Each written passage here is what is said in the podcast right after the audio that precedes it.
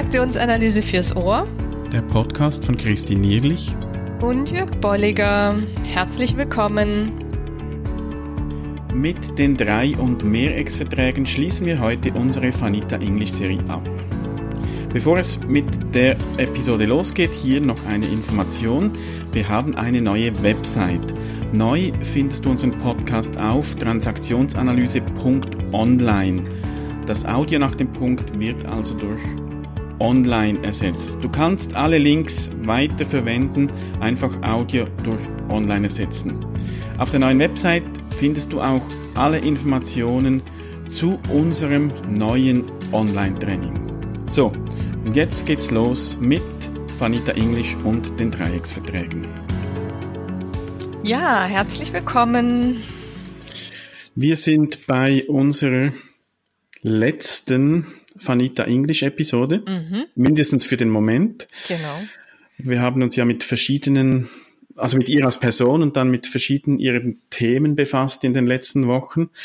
Und heute wenden wir uns noch dem Dreiecksvertrag zu. Genau, wir haben das Thema Vertrag schon öfters mal erwähnt und eben auch gesagt, dass das mit eines der wichtigsten TA-Modelle ist, dass wir eben Verträge schließen mit Klienten, wenn wir in den ähm, ins Coaching, in die Beratung, in ein Seminar etc. gehen. Und wir haben, glaube ich, auch schon mal so erwähnt, dass Burn dazu schon sehr viel gemacht hat, dass er mhm. schon definiert hat, administrativen Vertrag, äh, professionellen Vertrag und auch persönlichen Vertrag. Auch Steiner. Und Vanita English hatte selber dann ein schönes Erlebnis oder Ereignis, was sie immer wieder so ähm, nennt oder aufgeschrieben hat, in einem Lernkontext, sagen wir es mal so, in dem sie eine Gruppe von einem Kollegen übernommen hat oder in die Gruppe reingegangen ist und ähm, indem sie mit demjenigen, der dieses Seminar angeboten hat oder diese Gruppe angeboten hat, geklärt hat, was das Thema sein soll, wie vorgegangen wird und so weiter und so fort. Und Überraschung, Überraschung, als sie dann mit der Gruppe zusammensaß, hat sie gemerkt, das, was ich eigentlich geklärt habe, geht irgendwie am Thema vorbei. Sie mhm. haben ganz andere Ideen, Erwartungen, ähm, haben vielleicht auch ganz andere Botschaften mitbekommen, ja, sei es auch an Uhrzeiten etc., ähm, so dass sie gesagt hat, da muss ich mal was anderes für konstruieren. Mhm. Ja, und damit ist der Dreiecksvertrag entstanden oder die Idee, dass sie eben sagt, ich, äh, ich habe einen Vertrag mit dem Auftraggeber. Mhm. Sie nennt das dann auch so die Mächtigen, also diejenigen, die das Ganze äh, mhm. in die Wege leiten. Mhm. Das kann, das kann innerhalb eines Unternehmens vielleicht äh, jemand sein, der irgendeinen Workshop organisiert für die Mitarbeitenden. Mhm. Das kann äh, in einer TA-Ausbildungsgruppe der Ausbildner sein, der vielleicht einen Gastreferenten oder eine Gastreferentin einlädt. Mhm. Also ihr immer dort, wo jemand etwas organisiert und dann aber andere letztlich miteinander arbeiten, dort spielt dann eben der Dreiecksvertrag. Also dass jetzt ich beispielsweise als äh, in, der Bildung, Erwachsenenbildung, ich, ich kriege da einen Auftrag von jemandem und da kommen Leute in ein Seminar, die sind nicht von mir informiert worden, sondern von der gleichen Person, mit der ich den Vertrag habe. Mhm. Und was jetzt eben geschehen kann, wie du es schon gesagt hast, ist, dass da unterschiedliche, vielleicht wirklich unterschiedliche Informationen da sind, mhm. vielleicht auch unterschiedliche Erwartungen, eben die mhm. nicht die nicht aufgrund äh, fehlender oder mangelhafter Kommunikation zurückzuführen sind, mhm. sondern dass die Leute, die dann da sitzen, einfach auch etwas anderes erwarten. Ja, ja und dass die Erwartungen nicht deckungsgleich sind mit meinen Erwartungen oder mit dem, wie ich es mir vorstelle. Mhm. Und ich merke das beim Coaching auch immer wieder. Also ich starte das Coaching, dass ich den Coachee kennenlerne und dass ich dann aber ähm, ein, ein, ein, ein Dreiergespräch anberaume mit der Führungskraft des Coaches, denn die bezahlt, die hat oft denjenigen geschickt oder zumindest dieser Art der Weiterbildung ähm, zugestimmt. Mhm. Und dass ich dann die drei Dinge von Burn hier auch nochmal für alle offenlege, ja, administrativ, wie, wie sieht das Coaching aus, ja, über wie viele Wochen, Monate geht es, in welchem zeitlichen Rahmen steckt es, in, an welchem Ort Geldliches braucht man nicht klären, das ist oft dann außerhalb geklärt mhm. mit einem Rahmenvertrag etc. Und dann natürlich aber auch so dieses Professionelle, ja, wie funktioniert es, was wird hier von mir erwartet, was erwarte ich auch von dem Coachee und ebenso das Thema auch der persönlichen Ebene, das ist oft meist auch schon vorher geklärt, entscheidet er mhm. oder sie sich für mich oder nicht. Ja. Also das heißt, ich habe im Grunde genommen immer mich, den Klienten und dann Auftraggeber oder eben Vorgesetzter oder Schlegel hat es nochmal so genannt, zuweisender, weil mhm, er natürlich ja. auch sagt, als Therapeut, Berater kriege ich halt oft jemanden, der zugewiesen wird, ja, mhm. der zu mir kommen muss. Ja. Ähm, insofern gibt's für diesen Punkt ähm, oft andere Formulierungen. Mhm. Und da hat Vanita English das als Dreiecksvertrag aufgezeichnet und äh, in der Praxis sind es ja sehr oft auch Mehrecksverträge, mhm. dass da noch weitere Stellen mit an Bord sind. So aus, aus meinem Kontext, in dem ich lange Zeit tätig war, das sind die, die Kurse für, für Menschen, die auf Stellensuche sind. Äh, da hat hatte ich einen Auftraggeber, der die Kurse organisiert und ausschreibt und so weiter. Die Leute wurden aber von ihren Beratern auf dem Arbeitsamt angemeldet. Also mhm. da war schon nochmals eine Stelle. Und der Auftraggeber meines Auftraggebers war so eine kantonale Behörde. Die haben da auch noch mit Erwartungen im Spiel gehabt. Und das wird dann schon komplex und ja. auf der anderen Seite auch hilfreich, sich diese verschiedenen Ebenen auch bewusst zu sein. Ja.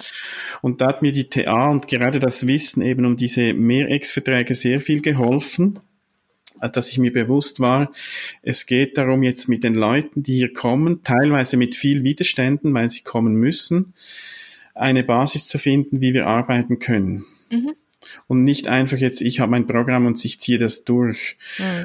Und ich habe habe viel Zeit immer am ersten Tag auch dazu verwendet, eben Erwartungen abzufragen, was erwartest du, was möchtest du, was sind deine Vorstellungen und so weiter.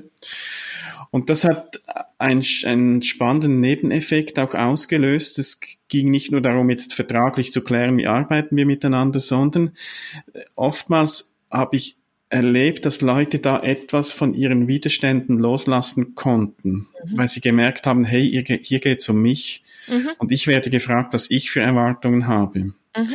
Und oftmals habe ich da wirklich erlebt, dass wir da eine, wirklich eine gute Basis legen konnten, weil sie etwas von, von diesem Okay-Sein auch spürten. Ich werde hier ernst genommen, ich werde gefragt.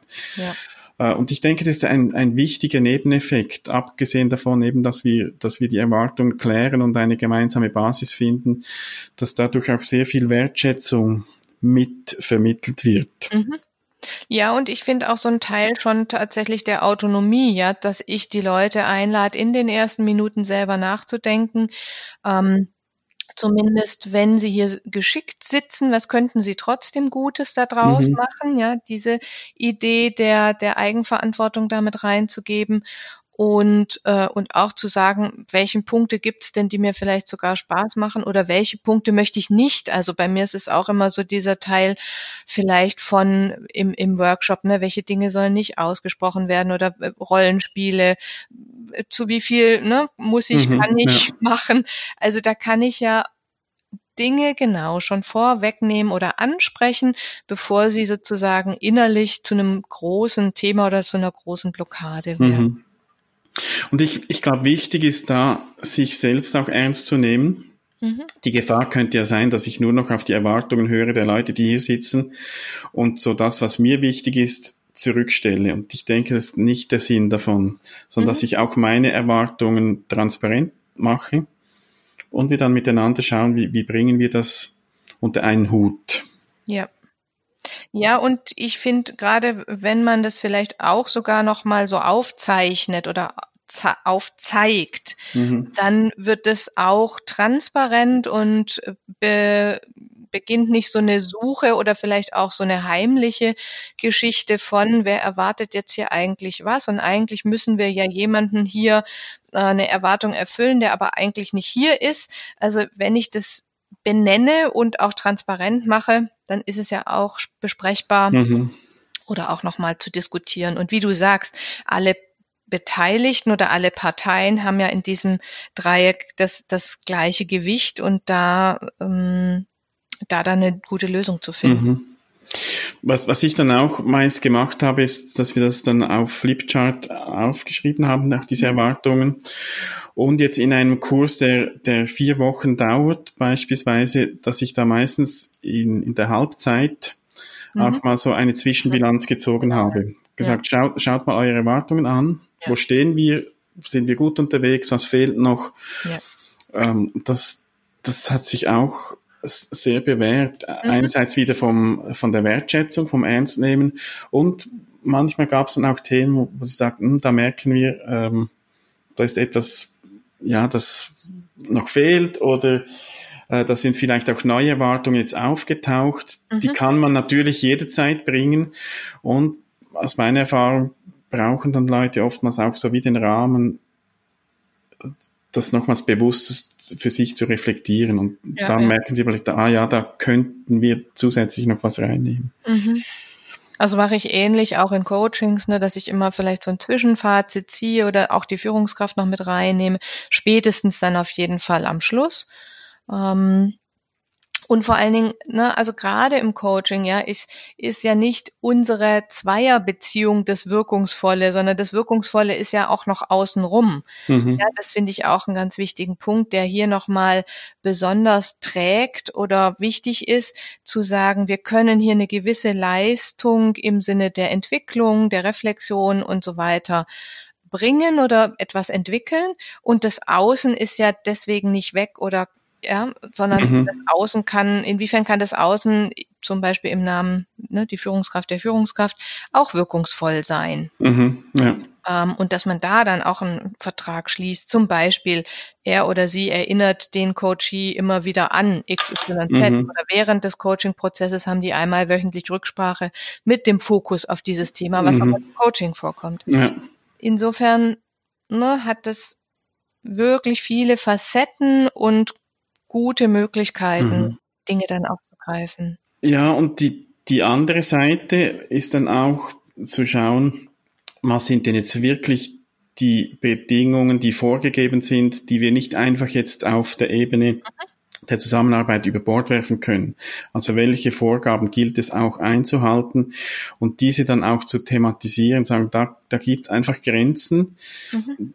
Da drin können wir uns bewegen, aber da darüber hinaus geht nicht. Also schauen wir, wie wir gut miteinander klarkommen innerhalb dieser, dieser Grenzen oder dieser Bedingungen, die gegeben sind, eben von Auftraggebern.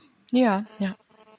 Wenn wir so eben diese Ebene nicht beachten, also angenommen, du, du gehst dann in ein Coaching, in einen Coaching-Prozess oder in, in eine Bildungsveranstaltung und du klärst das nicht oder zu wenig gut, dann kann es nach Vanita English sein, eben, dass wir da irgendwelche Rabattmarken dann einkleben. Ich wusste doch, das ist nichts äh, und bringt nichts und keine Ahnung was. Und ich habe gelesen von Vanita English, sie hat da etwas Spannendes gemacht. Ich habe das selbst noch nie ausprobiert, werde das sicher aber mal machen.